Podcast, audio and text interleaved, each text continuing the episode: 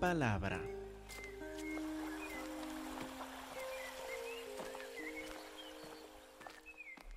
Vamos a la palabra de nuestro Señor. Entonces, Mateo 12, versículo 46.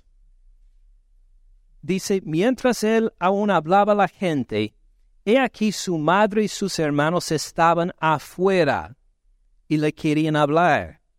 Le dijo uno, he aquí tu madre y tus hermanos están afuera y te quieren hablar. Acuérdense, como mencioné hace ocho días, que es importante notar el espacio y el movimiento en estos capítulos, terminando Mateo 12, entrando en Mateo 13, entrando también en Mateo 14. Note bien el movimiento y el espacio entre Jesús y los demás. Encontramos aquí en este versículo que la familia biológica de Jesús, su madre y sus medios hermanos, están donde? En relación con él están afuera, están afuera de la casa y Mateo aún lo repite. Y fíjense en lo que dice Jesús después, versículo 48, respondiendo él al que le decía esto, dijo, ¿quién es mi madre y quiénes son mis hermanos? Extendiendo su mano hacia sus discípulos, ¿dónde estaban los discípulos en relación con él? Estaban dentro de la casa, estaban junto con él. He aquí mi madre y mis hermanos, porque todo aquel que hace la voluntad de mi Padre que está en los cielos, ese es mi hermano y hermana y madre.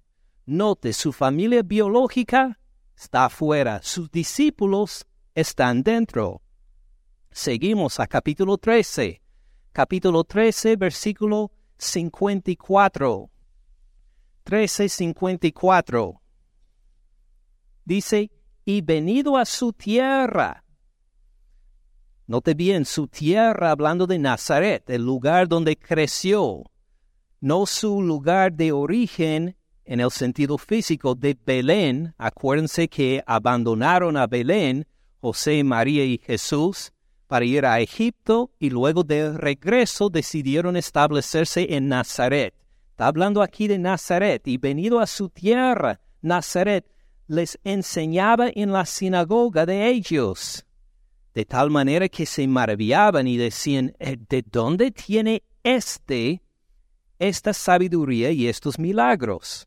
Noten, les enseñaba en la sinagoga de ellos. Era la sinagoga donde Jesús mismo asistía de niño, donde escuchaba las enseñanzas de los rollos con el Antiguo Testamento, donde escuchaba las prédicas, donde se reunía con la comunidad para alabar a su Padre Celestial, era la sinagoga de ellos, donde él volvió ahora, pero con una enseñanza maravillosa, con una sabiduría de lo alto, haciendo cosas que nunca se esperaban de como describe en versículo 55, ¿no es este el hijo del carpintero?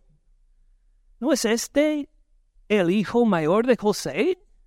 Nosotros lo vimos que trabajó con él en el taller de carpintería por tantos años. ¿No es este el mismo ahora crecido? ¿No se llama su madre María, sus hermanos Jacobo, José, Simón y Judas? ¿No están todas sus hermanas con nosotros? Sus hermanas siendo sus hermanas medias, que probablemente se casaron con varones del pueblo de Nazaret y todavía asistía a esta misma sinagoga. ¿No están todas sus hermanas con nosotros? Conocemos bien a esta familia. Lo vimos a él y lo conocíamos cuando estuvo entre nosotros. ¿De dónde pues tiene este todas estas cosas. Note cómo repiten este, este, este, como de menosprecio. ¿Cómo es que este tiene estos poderes milagrosos y esta sabiduría? ¿De dónde vino todo esto si nosotros lo conocíamos de escuincle aquí en la sinagoga? Dirán algunos, ¿qué es escuincle? Disculpe. Un niño chiquitito, como no diríamos mal criado a veces, pero ya tienen la idea. Porque en versículo 57 dice, se escandalizaban de él. No podían creer en él. Pero Jesús les dijo, no hay profeta sin honra, sino en su propia tierra y en su casa. ¿Cómo recibe su propio pueblo, su propia familia, el testimonio de un profeta? No lo reciben. Por la familiaridad no lo quieren creer. No hay profeta sin honra, eh, sino en su propia tierra y en su casa. Y no hizo ahí muchos milagros. Ah, ¿Fue que a Jesús le faltaba poder? No, a causa de la incredulidad de ellos. Él estuvo ahí dispuesto a sanar. Nadie quiso acercar.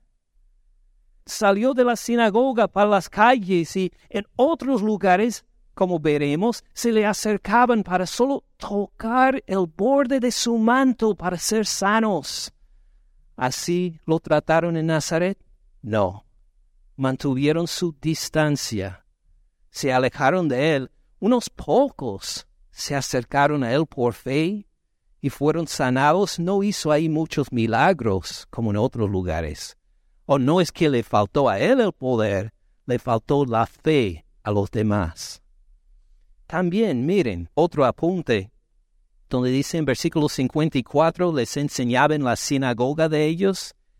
Esto es la última vez que veremos en el Evangelio de Mateo a Jesús enseñando en una sinagoga. Acuérdense, esto fue su modo de ministrar, de ir en sinagoga en sinagoga, según los capítulos anteriores hasta ahora.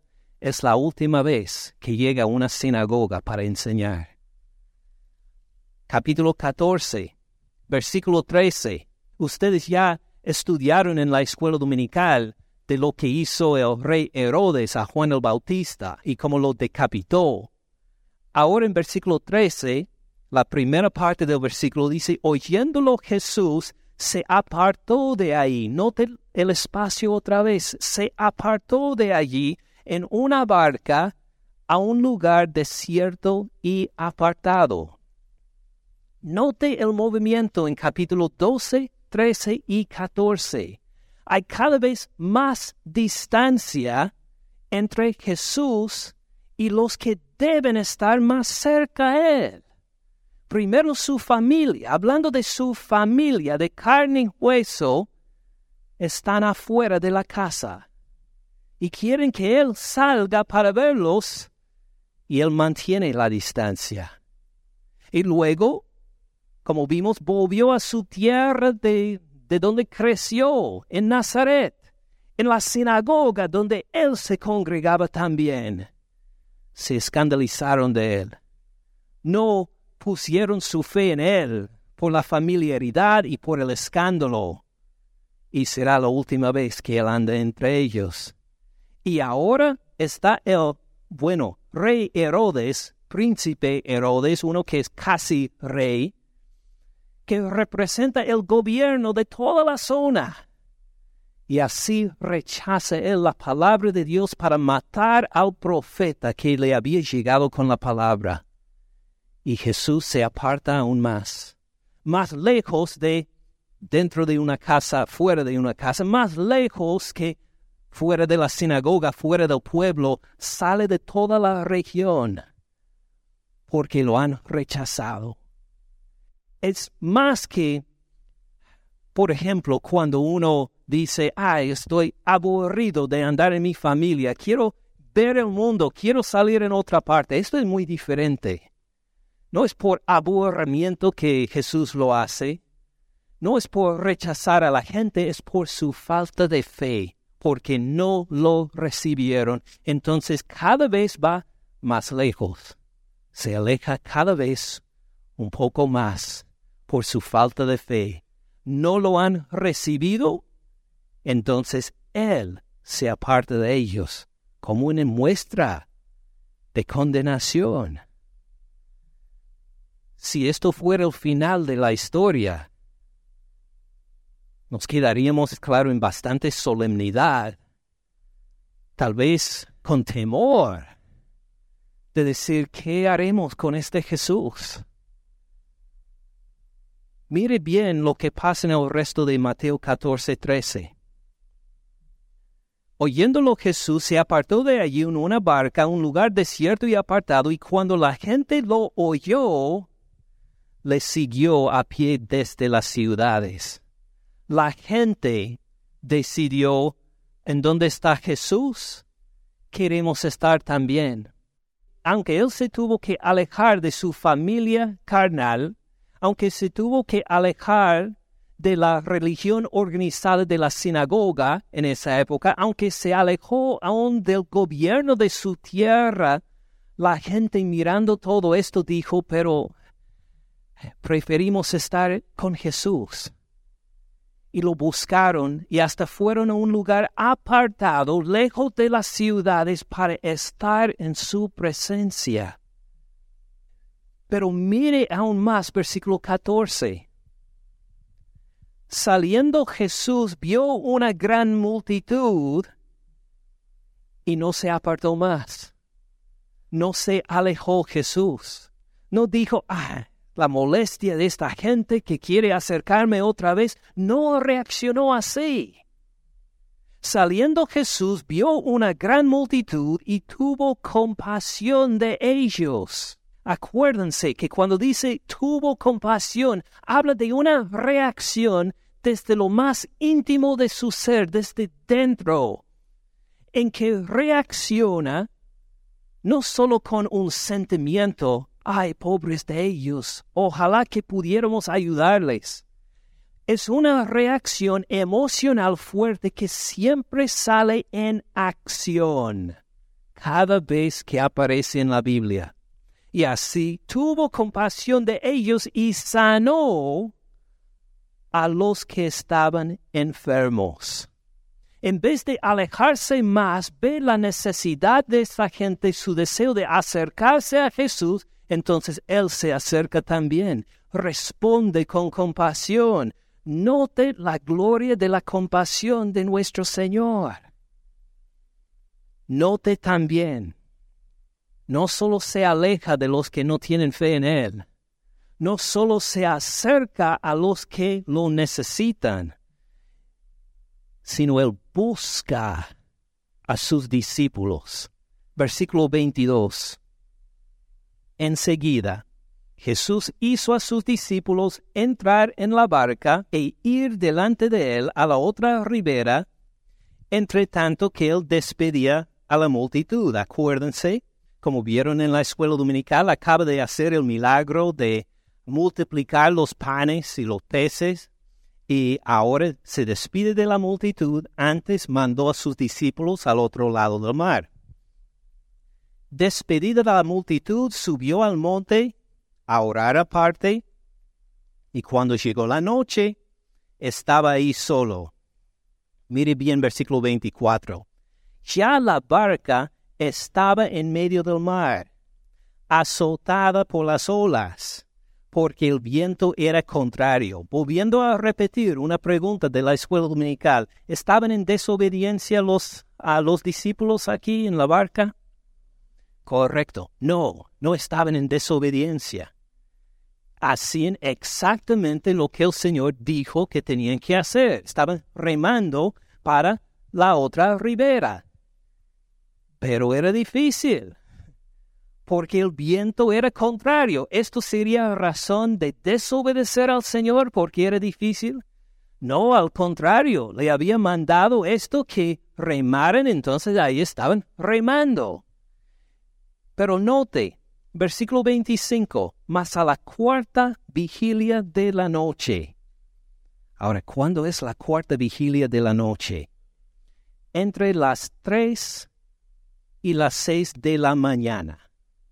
Entonces, note bien, vieron a Jesús al anochecer, cuando Él se despidió de ellos, y para que llegaron al otro, a la otra ribera, al otro lado del mar de Galilea. Entonces estaban remando y remando, vamos a decir por tarde que empezaron a remar a las nueve de la noche. Estaban remando ya pasó medianoche, ya deben haber llegado. Pero no pudieron. ¿Por qué no? porque no lo hacían con suficiente de fuerzas. No, porque el viento era contrario, no era culpa de ellos. Ellos obedecían a Jesús. Pero no solo estaban sin poder alcanzar la otra ribera, parece que el viento los estaba moviendo hacia el centro del mar también. Estaban fuera del camino para la otra ribera que señaló Jesús. Es decir, intentaban con todas sus fuerzas obedecerle, pero no pudieron llegar. El viento era demasiado fuerte. Y ahora han pasado las horas. Eran las nueve cuando salieron más o menos. Deben de haber llegado por medianoche. ¿Qué horas son ahora? Entre las tres y las seis de la mañana. Ahora, ¿en qué condición están ustedes a las tres de la mañana? que no lo grabemos por video, ¿verdad? Ahora, vamos a decir, a las tres de la mañana después de que usted no haya dormido. Aún peor, ¿verdad? No solo esto, sino que estaba remando, trabajando duro todas estas horas entre las nueve y las tres de la mañana, sin dormirse, y se encontraba que no podría lograr su objetivo. ¿En qué condición estaría? Imagínelo. Pero ¿qué hace Jesús? Fíjense bien, Jesús vino a ellos los buscó. Aunque estaban exhaustos intentando obedecerle, aunque frustrados porque no podían lograr lo que Jesús les había mandado, aunque se alejaban del camino no por culpa propia, sino por el viento que estaban contra ellos, Jesús que se apartó de los que no tenían fe en él, que se acercó a los que lo buscaban con necesidad. Cuando se trata de los discípulos, Él vino a ellos, los buscó a ellos. Él no llegó a caminar a, otro, a la otra ribera, al otro lado, que podía haber hecho caminando por la tierra. Dice, ¿cuándo van a llegar ellos? para regañarles fuertes, ¿por qué no remaran con más fuerza? Jesús no es así. Él los buscó a ellos, a tal punto que vino a ellos andando sobre el mar, anduvo sobre el mar, no solo para lucir delante de los demás, para alcanzar a los suyos, para buscar a sus discípulos entienden lo que significa para nosotros que somos discípulos de Cristo Jesús. A los que no tienen fe en Él se aleja de ellos. A los que lo buscan con alguna necesidad, sí, Él responde con compasión, pero cuando uno es discípulo de Cristo Jesús, Jesús lo busca. Y no importa en dónde estás, lo busca. No importa si está en medio del mar, lo busca y así tuvo que responder la creación al mandato de él. Las aguas tenían que congelarse o endurecerse para apoyar todo su cuerpo humano mientras caminaban esto. ¿Ustedes lo han visto alguna vez? Ni yo tampoco, es imposible según nosotros, pero cuando nuestro Señor y Salvador dice endurezcase a las aguas para caminar encima de ellos, tiene que obedecer. ¿Y por qué lo hace? Para rescatar, para animar, para estar presente con sus discípulos. Gloria a nuestro Señor Cristo Jesús por su misericordia. Jesús vino a ellos andando sobre el mar. Pues los discípulos en este momento no están en la condición para recibir este hecho como consuelo, como ah, para animarles. En cambio, eh, acuérdense, las tres de la mañana, los discípulos viéndolo andar sobre el mar se turbaron, diciendo un fantasma, y dieron voces de miedo. Había toda una superstición en estas zonas que si uno se ahogaba en el mar, que se quedaba ahí su espíritu sobre las aguas. Entonces ah, probablemente se pensaban lo mismo, vieron una figura andando sobre las aguas. Claro que un ser humano no puede hacer esto, tiene que ser algún espíritu, un fantasma. Dieron voces, gritaron, hombres maduros gritándose porque era algo espiritual que, eh, que, fuera de su conocimiento, de su experiencia. Si usted viera algún ovni en la noche a las tres de la mañana ah, parando sobre usted, tendría miedo también, creo. Este, así están los discípulos acá. Pero note, versículo 27, pero enseguida Jesús les salvó. Fíjense otra, otra vez en su misericordia en su compasión, no, no los deja en sus dudas y en su miedo. Enseguida, inmediatamente les contesta para tranquilizar sus ansiedades.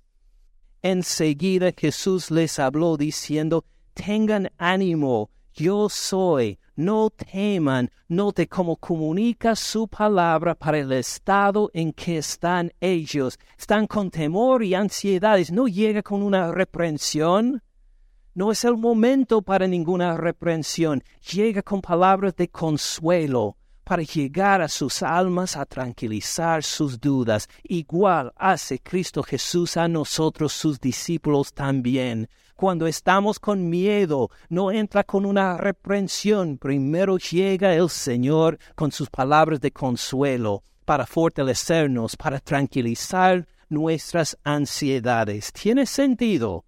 Esto es lo que nos está enseñando Mateo acá.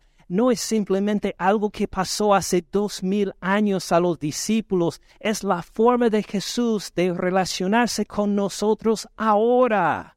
Y cuando estamos en tribulaciones y ansiedades, llega Él, no se aparte de nosotros, sino que se acerca y nos busca para darnos también palabras de aliento, palabras para tranquilizar nuestras ansiedades. Versículo 28. Lo que esperamos ver cuando Jesús dice, tengan ánimo, yo soy, no teman. Lo que esperamos ver es que los discípulos digan, oh, sí, eres tú Jesús. Gracias por rescatarnos de esta situación. Ahora todo está bien porque tú estás aquí. Así esperamos encontrar el fin de esta historia, si no la hemos leído antes. Pero así no termina. Versículo 28. Entonces le respondió Pedro y dijo, Señor, si eres tú, manda que yo vaya a ti sobre las aguas. Qué petición, ¿verdad? Impresionante. ¿Qué le motivó a decir esto? No sabemos. No nos dice. O podemos imaginar una que otra cosa, pero no nos dice directamente por qué llegó con esta petición Pedro al Señor. Pero sí lo que sabemos es que no fue motivado por la soberbia. No fue motivado por el pecado de ninguna forma porque si fuera así, el Señor no, no le habría consentido este, este deseo, no le habría dicho que sí, venga. El Señor no nos tienta. El Señor no nos empuja a la tentación. Dios no puede tentar a nadie, nos dice la Sagrada Escritura. Así que lo que dijo Pedro aquí no fue de ninguna forma pecaminoso, no fue basado en la soberbia. En cambio, fue una petición que Jesús dijo, ven, ven, sí. Versículo 29, él dijo, ven. Descendiendo Pedro de la barca, ahora. Una observación para los aficionados del inglés. Muchas veces se escucha un pastor norteamericano predicando de esto, o un pastor de otra lengua, que ha sido entrenado por norteamericanos, llega a este punto a decir, él dijo, ven, descendió Pedro y empieza a culpar a los otros discípulos. ah, mire, Pedro no fue tan mal porque todos los demás se quedaron en la barca mientras Pedro salió. ¿Algunos han escuchado esta observación? No. Una, dos personas, muy bien. Tres personas, muy bien. Algunos sí. Ahora, en el inglés puede salir esta culpa a los demás discípulos. ¿Por qué? Porque en el inglés, cuando decimos come, del verbo mismo no se sabe si se dirige a una persona o a varias personas. No se sabe. Por ejemplo, si le llamo a uno de, de ustedes y digo, come here, llega solo una persona, bueno, así ha respondido, pero si quiero que un grupo venga, digo lo mismo, come here. No hay diferencia. Entonces, los que leen esto en inglés a veces llegan incorrectamente a la conclusión que Jesús dio una invitación general a todos los discípulos y solo Pedro respondió. Pero en el español, una lengua más precisa con los, con los mandatos, y en el griego, la lengua original del Nuevo Testamento, no hay esta confusión. Jesús dijo ahí no vengan, sino ven. Habló únicamente a Pedro. No llamó a los demás discípulos. No hay razón por qué criticar a los demás discípulos. Jesús no les llamó. En cambio, si ellos hubieran respondido, habrían desobedecido al Señor que no les llamó. Es por eso, reflexionando en esto, Jesús, cuando va a decir en un momento que Pedro es hombre de poca fe, él, él o los demás discípulos deben haber pensado, yo sí puedo andar sobre las aguas si tengo yo suficiente de fe, yo hasta puedo andar sobre las aguas. ¿Esta es la lección? No. ¿A quién llamó Jesús? A solo uno, a Pedro. Ahora, si el Señor Jesús le manda a usted andar sobre las aguas, ¿lo haría? Espero que todos digan, amén. Sí, si el Señor me manda, también, como en el caso de Pedro, le va a sostener, le va a dar las fuerzas para hacerlo. Pero si no le manda andar sobre las aguas, ¿lo va a hacer? No lo recomiendo, a menos que quiera nadar. Eh, si esta es su intención, inténtelo. Pero si el Señor no le ha dicho, no lo haga. Entonces, dejando de lado el inglés por el momento, él dijo, ven. Así dijo a Pedro, descendiendo Pedro de la barca, andaba sobre las aguas para ir a Jesús. Fíjese en el poder del Señor Jesús. ¿O es que Pedro es grande y por esto él pudo andar sobre las aguas? No. Es grande nuestro Señor que lo sostuvo, que lo apoyó por su poder para que Pedro andara sobre las aguas también descendiendo Pedro de la barca, andaba sobre las aguas para ir a Jesús. Pero al ver el fuerte viento tuvo miedo y comenzando a hundirse, dio voces. ¿Qué pasó ahí? Estaba caminando bien sobre las aguas, imagínese esto, para llegar a Jesús pero luego empezó a hundirse. ¿Por qué? Dice que tuvo miedo. Tuvo miedo. Ahora, ¿por qué tuvo miedo? Al ver el fuerte viento. Es decir, vio las olas, las olas que crecían con el viento, las olas contra las cuales estaban remando todas estas horas de la noche. Estaban luchando contra el viento y las olas, y ahora se vio entre ellos. Ahora acuérdense, Pedro tiene cuál profesión, cuál es su carrera. Pescador.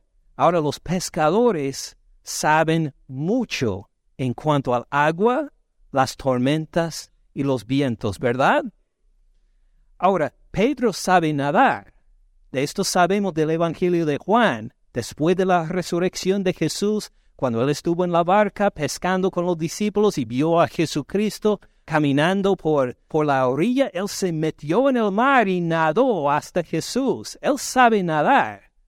También como pescador sabe que en esta condición uno no debe nadar. Uno no debe nadar y además está arropado para este para meterse en el agua a nadar, probablemente que no. Entonces está caminando hacia Jesús cuando de repente llegan sus experiencias como pescador. Llegan su perspectiva de pescador y empieza a decir, ¿qué estoy haciendo? Estoy caminando sobre un mar cuando yo reconozco muy bien que esto es imposible, que esto no se puede hacer.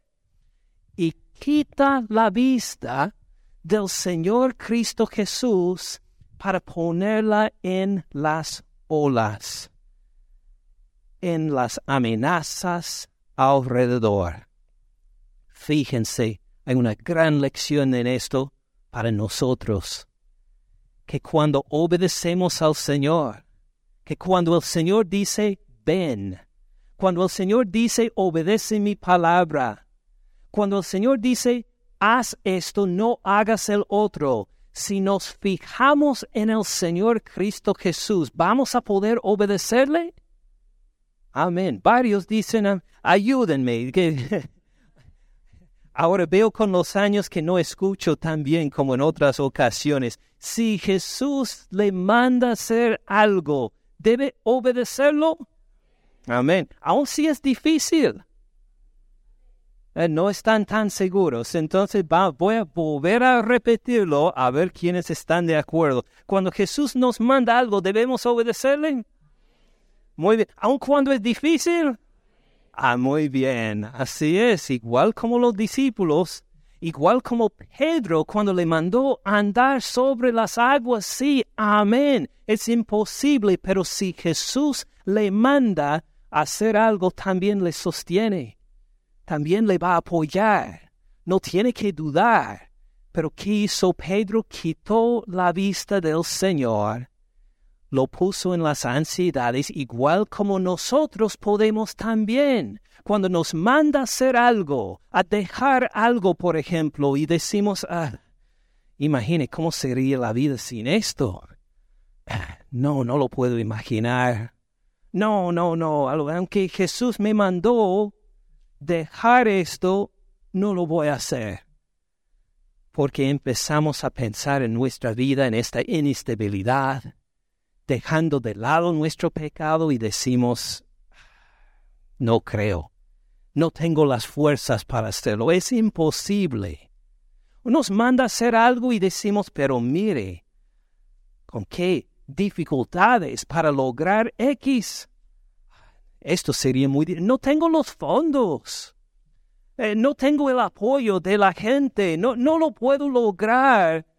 Aunque estoy seguro que por su palabra Jesús me mandó hacerlo, no veo la forma. Y así quitamos la vista del que nos dio no solo el mandato, sino el poder para cumplirlo, para fijarnos en nuestras ansiedades, en la falta de recursos, en las dificultades y empezamos a hacer qué en nuestro caminar con Jesús. ¿Qué hacemos? Empezamos a hundirnos también.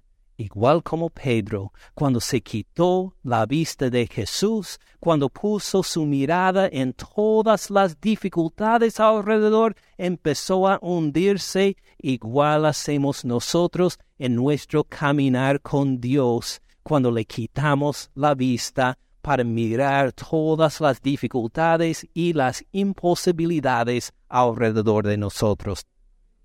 Note lo que hizo Pedro, de mucha bendición. Aunque se encontró hundiéndose, ¿qué hizo? Dio voces diciendo, Señor, sálvame. Por lo menos respondió bien en este momento, ¿verdad? Supo a quién acudir. Supo ya viéndose hundiéndose, se dio cuenta, puedo confiar en el Señor Jesús. me quité la vista de él, ahora pongo mi vista de nuevo en él. Señor, sálvame. Versículo 31. Y Jesús se dobló los brazos y dijo, cuando llegues hasta acá, Pedro, te ayudo. no.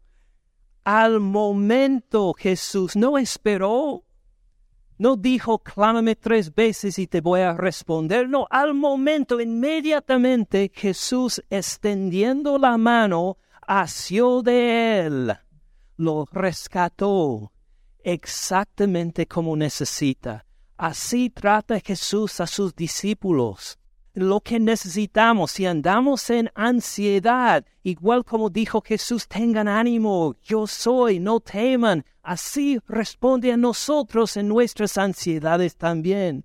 Nos manda obedecerle y nos empodera para obedecer. Y cuando encontramos que nos hemos quitado la vista del Señor, y andamos en problemas ahora porque nos hemos quitado la vista y clamamos, Señor, sálvame, él responde inmediatamente, qué glorioso Señor tenemos en Cristo Jesús. Versículo 31 termina con una reprensión, pero una reprensión de amor, claro. Al momento Jesús extendiendo la mano asió de él y le dijo, hombre de poca fe, ¿por qué dudaste? Una reprensión igual como nos manda, como veremos en unos capítulos en Mateo 18, una reprensión no de rechazo, no de criticarle a Pedro, no puedes hacer mejor que esto, sino como siempre una reprensión de restauración, motivado con el amor. Hombre de poca fe, ¿por qué dudaste? Pause un momento a pensar qué habría logrado Pedro si no hubiera quitado la vista del Señor Jesús. ¿Cómo habría sido si él pudiera haber eh, no fijado en los obstáculos, en las olas, en el viento, sino nada más en Jesús y llegó hasta Jesús? Imagino que por lo menos un abrazo fraternal Bien hecho, buen siervo. ¡Qué maravilloso! Pero en cambio, sí fue rescatado, Jesús no lo abandonó, pero le reprendió con amor.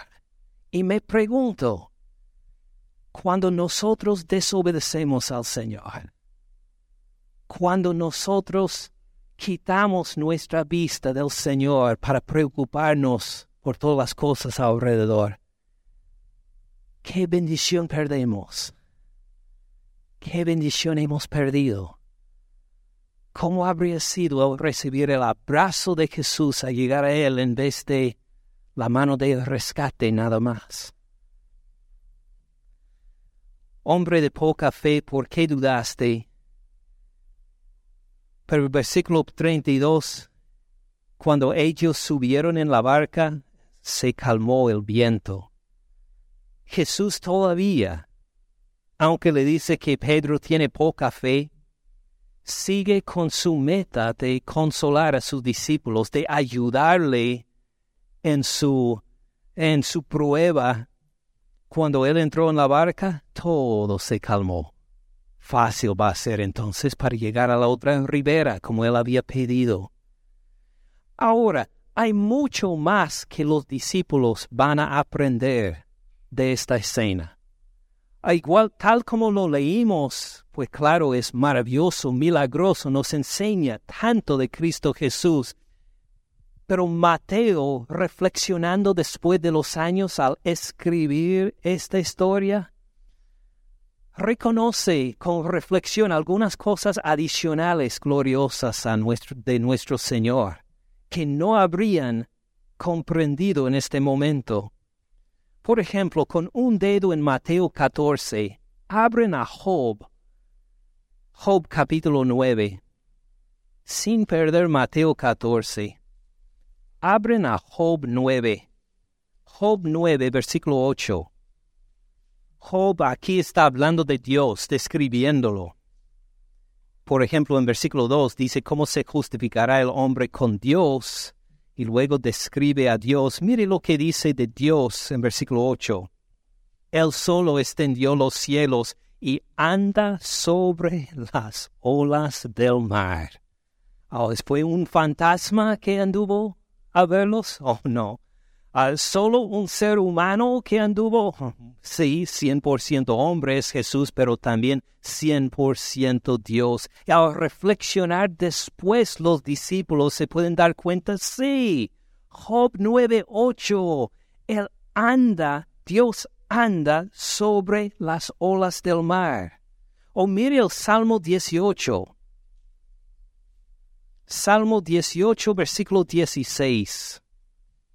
Me pregunto si algún día Pedro estaba leyendo un rollo con Salmo 18 y al ver ahí en versículo 16 envió desde lo alto, me tomó me sacó de las muchas aguas y se dio cuenta, fíjese, hay mi experiencia, mi experiencia descrita por Dios en el Salmo 18. Envió desde lo alto, me tomó, igual como Jesús me tomó con su brazo extendido, me tomó y me sacó de las muchas aguas. O miren el Salmo 69. 69, versículo 1. Sálvame, oh Dios, porque las aguas han entrado hasta el alma. Estoy hundido en cieno profundo donde no puedo hacer pie. He venido a abismos de aguas y la corriente me ha anegado. ¿Qué dijo el salmista en versículo 1 en respuesta a esta situación desesperante? Sálvame, oh Dios. ¿Qué dijo Pedro cuando se encontró hundiéndose en el mar? Señor, sálvame. Cuando reconocemos la obra de Cristo Jesús en nuestras vidas, cuando experimentamos su compasión, su fuerza para sostener nuestra obediencia y su salvación de repente, la palabra de Dios se hace personal a nosotros aunque fue escrito hace milenios, nos damos cuenta, mi experiencia, lo encuentro aquí. ¿Por qué no lo vi antes? Ah, ¿Quién estuvo caminando sobre las aguas? Dios. Cristo Jesús es el mismo ser. Eh, ¿Cómo me sentí cuando estaba hundiendo? Pues tuve que gritar, sálvame Señor. Y Él respondió, me asió, me sacó de las aguas estos discípulos esta noche no lo habrían notado, pero con años de reflexión, con seguir estudiando la palabra de su Señor, se dieron cuenta Dios tenía esto planeado desde hace mucho tiempo. Lo tenía todo preparado para poder rescatarme, consolarme, hacer que obedezca al Señor volviendo a Mateo 14. Hay otro detalle más que habría llamado la atención de Mateo y de los demás discípulos. Miren en Mateo 14, 27. 14, 27 otra vez, pero enseguida Jesús les habló diciendo, tengan ánimo. ¿Qué dice luego? Yo soy. ¿Quién dice yo soy de esta forma? de Jehová. Wow. A lo mejor los discípulos no lo reconocieron en este momento, solo se identifica a sí mismo.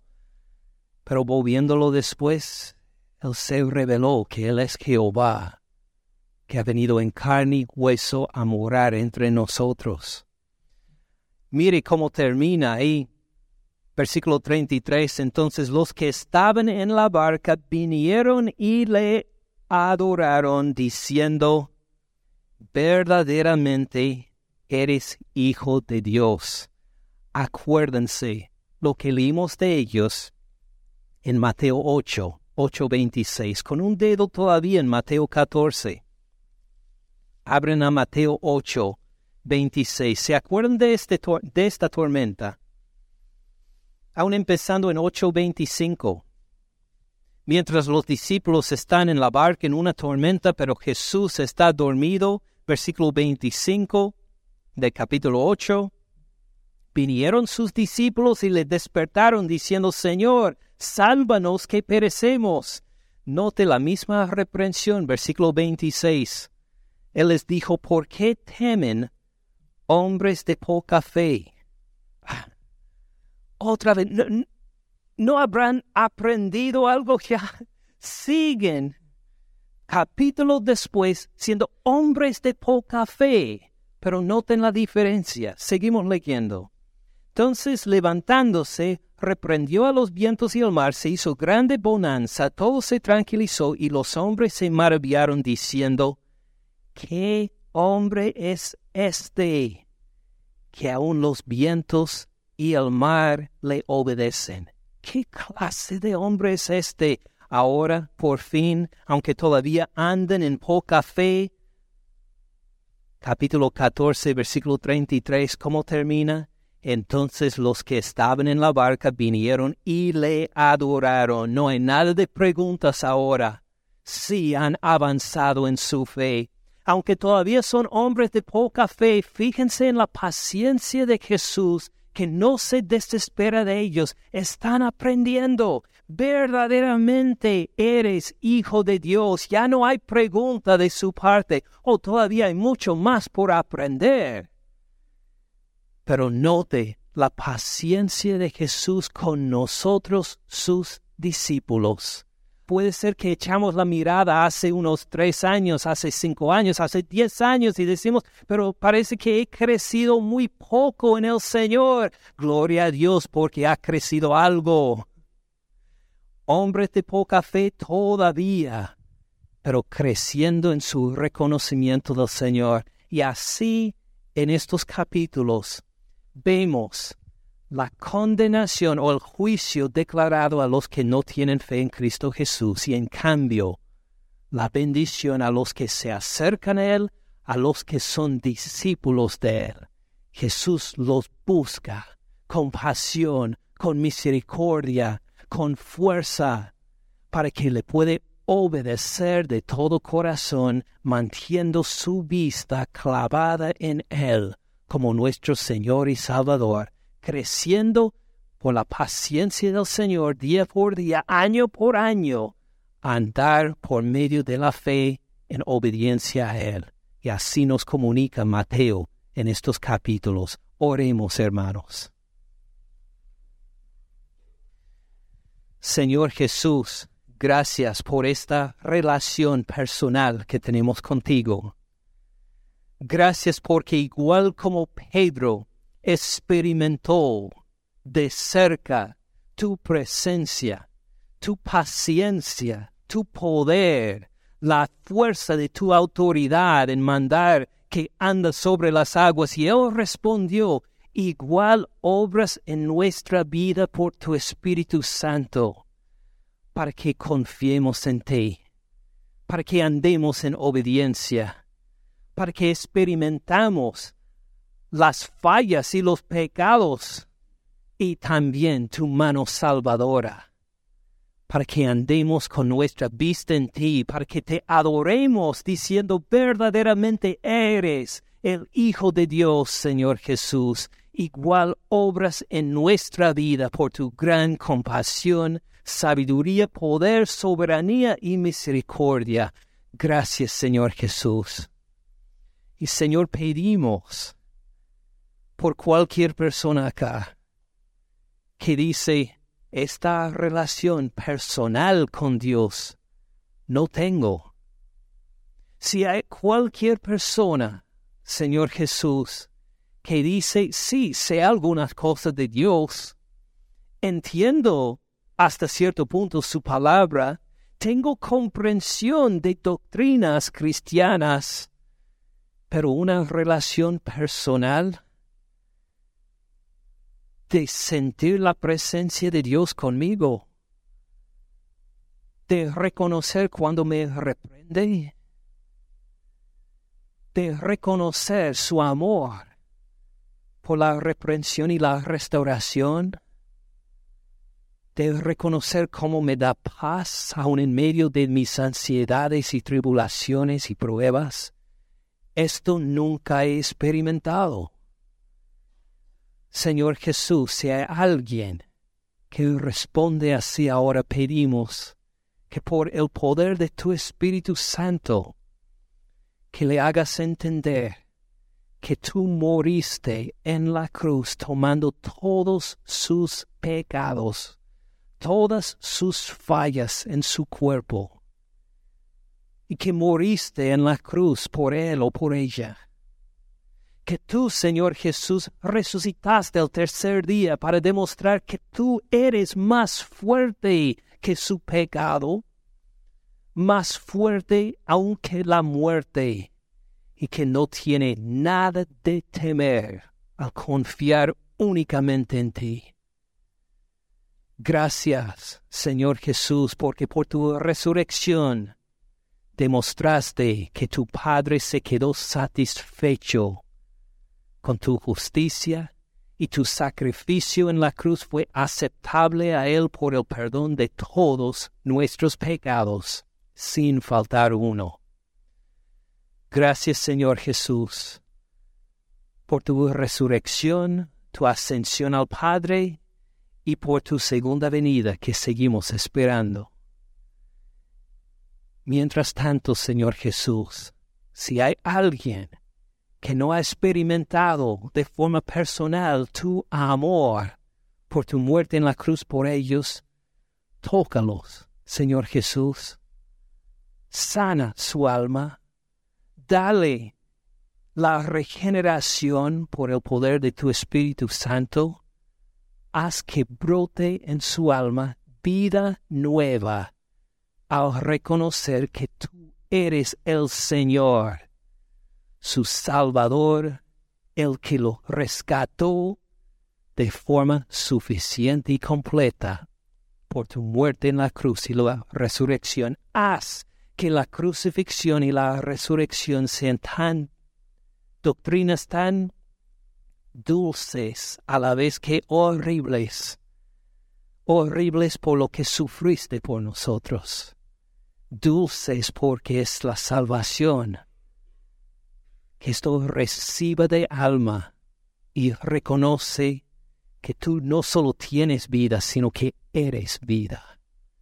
Señor Jesús, haz que estas doctrinas, que esta historia sea una parte de nuestro diario vivir contigo, pero andando con fe fuerte, con una obediencia segura, asegurada por tu poder.